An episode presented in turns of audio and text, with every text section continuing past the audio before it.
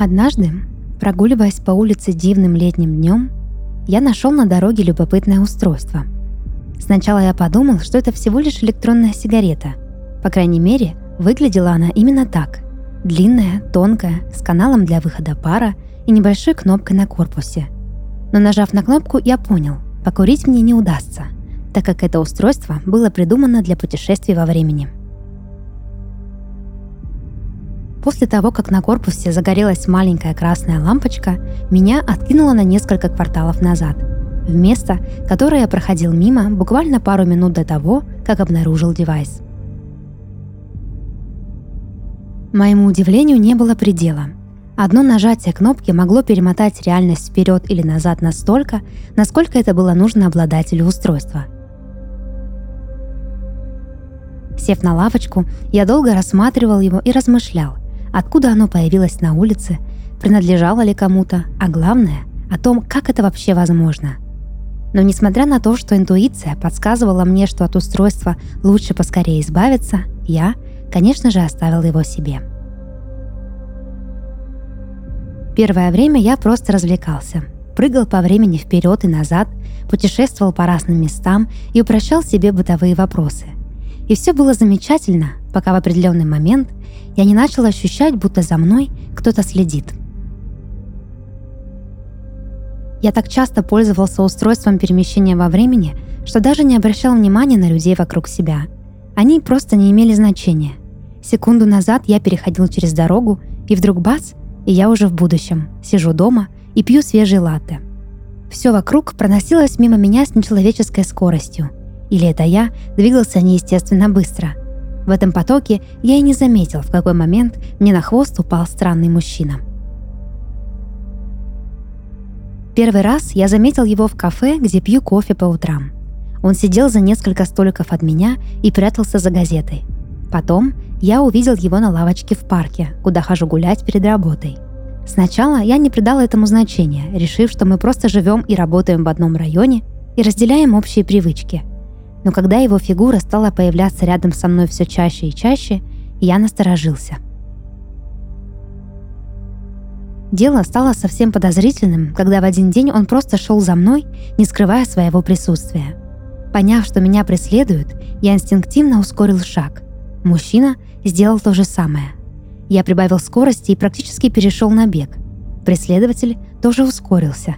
Спустя несколько минут он практически дышал мне в спину – Обернувшись, я увидел его лицо, искаженное гримасой ужаса и злости. Своей рукой он тянулся к моему плечу и точно схватил бы меня, если бы в этот момент я не нажал на кнопку устройства и не исчез прямо перед проезжей частью, по которой с бешеной скоростью проносились машины. Мгновение хватило мне, чтобы снова оказаться в кофейне, где я впервые увидел его.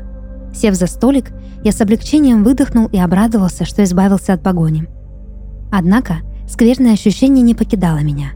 Признаться честно, я не на шутку испугался. Перед глазами все еще стояло лицо этого мужчины, зловещее и болезненное. Так выглядят умалишенные люди, запертые в четырех стенах психбольницы, наркоманы, лишившиеся дозы, или маньяки-убийцы, преследующие жертву. Так мне казалось. Мысли жужжали в голове, словно рой голодных мух. Несмотря на то, что стоял солнечный полдень, я решил выпить чего-нибудь покрепче и отправиться домой. Крепко сжимая в кармане устройство для перемещения во времени, я шел в сторону дома и оглядывался по сторонам, словно преступник. Вокруг было безлюдно и тихо, и с каждым шагом я слышал, как где-то внутри мое сердце ускоряет ритм – Оказалось, что став жертвой преступления хотя бы раз, ты уже не можешь спокойно ходить по улицам. Все вокруг настораживает и вызывает тревогу. На повороте, буквально в паре шагов от своего дома, я снова увидел того странного мужчину. Его лицо было еще более безумным, чем в первый раз, и он снова бежал ко мне в надежде схватить. Сердце подпрыгнуло внутри и, казалось, достало до самой гортани – Видимо, как и я, надеялась спрятаться от поступающего ужаса. Дрожащими руками я снова нажал на кнопку и испарился перед преследователем, будто вчерашний сон. Я пришел в себя в темном переулке в незнакомом мне районе. На этот раз сомнений у меня не было. Этот мужчина идет за мной и, скорее всего, хочет убить. Мысли в моей голове становились все мрачнее и мрачнее. Тревога росла и заполняла мое сознание. Я не знал, что делать, не осознавал, есть ли безопасное место, в котором он меня не достанет. Подумав, я решил совершить прыжок во времени так, чтобы оказаться дома и больше не выходить из него. Однако сделать это я не успел. Фигура загадочного маньяка снова появилась на горизонте. Адреналин волной хлынул в мою кровь, и я побежал, что было сил.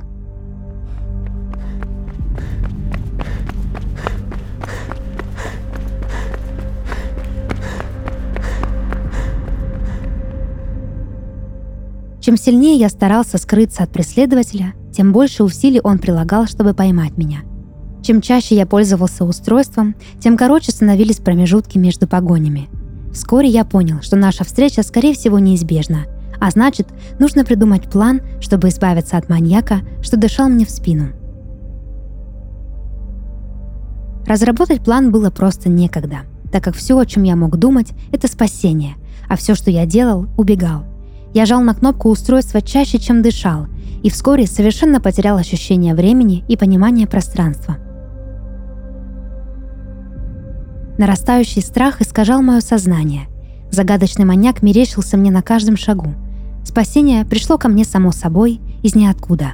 По крайней мере, мне так казалось.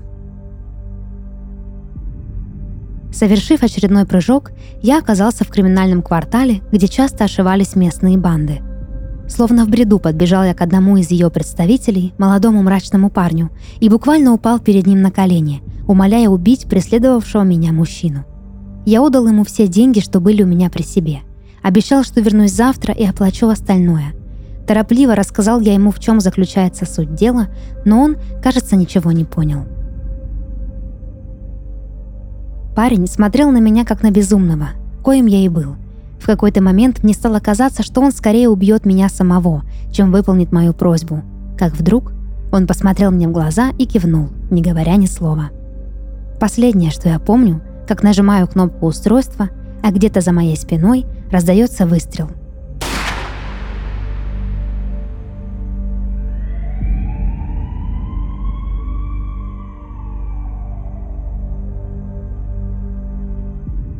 После случившегося я проспал, кажется, целые сутки. Решив, что все кончено и мой преследователь мертв, я смог выдохнуть. Но после того, как стресс отступил и мозги мои встали на место, осознание происходящего не заставило себя ждать. Я с ужасом понял, что натворил и в какого человека превратился. И все потому, что боялся лишиться треклятого устройства. Моя рука настолько привыкла держать его, что даже когда оно было не рядом, я ощущал его кожей. Больше всего на свете я боялся потерять его. Даже страх лишиться жизни не был таким сильным, как моя привязанность к этой штуке. С ужасом я пришел к выводу, что стал от нее зависимым. Чем чаще я совершал прыжки, тем больше мне их хотелось. И единственное, что до сегодняшнего дня мешало мне, был сумасшедший маньяк, преследовавший меня. Однако теперь, когда я все же избавился от него, былая радость ко мне не вернулась. Вместо нее появилось чувство вины и отчаяния. Мне было стыдно, что я довел свою жизнь до такого состояния. Страшно от того, что я мог попросить кого-то убить человека. Тошно, потому что я больше не узнавал себя. Просидев дома примерно неделю, я все же решил совершить еще одно путешествие и наведаться к парню, который застрелил для меня маньяка-преследователя, чтобы узнать, действительно ли он это сделал. Но придя на то же самое место, я не обнаружил там никакого криминального квартала. Вместо мрачного, кишащего маргиналами переулка, передо мной стоял красивый зеленый парк, и люди расслабленно прогуливались по нему, наслаждаясь природой – Какое-то время я просто стоял посреди этого великолепного пейзажа и пытался осознать, что происходит. Как вдруг кто-то из прохожих толкнул меня. Обернувшись словно на автомате, я увидел молодого парня, который, очевидно, просто проходил мимо. Он извинился передо мной и продолжил путь, пожелав мне хорошего дня. Решив, что страх стал моей привычной реакцией на мир, я успокоился и попытался отпустить эту ситуацию, ведь мне ничего не угрожало – По привычке я положил руку в карман, чтобы снова нажать на кнопку. И кровь тут же заледенела в жилах. Устройства для перемещения во времени в кармане больше не было. Вместо него я держал в руках самую обычную электронную сигарету –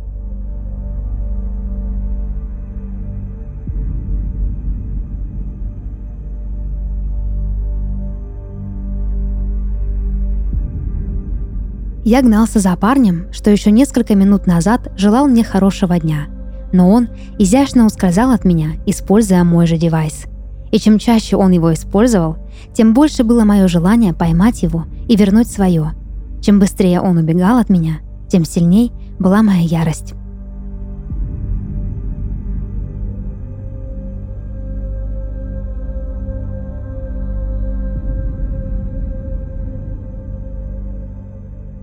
Это подкаст «Сны» и его ведущая Дарья Харченко. Сегодня я читала рассказ, написанный на основе сна нашего слушателя Кирилла Роднева из города Калининград. Если вы хотите, чтобы ваш сон прозвучал в подкасте, присылайте его к нам на почту. Ссылка в описании. До новых встреч и сладких снов!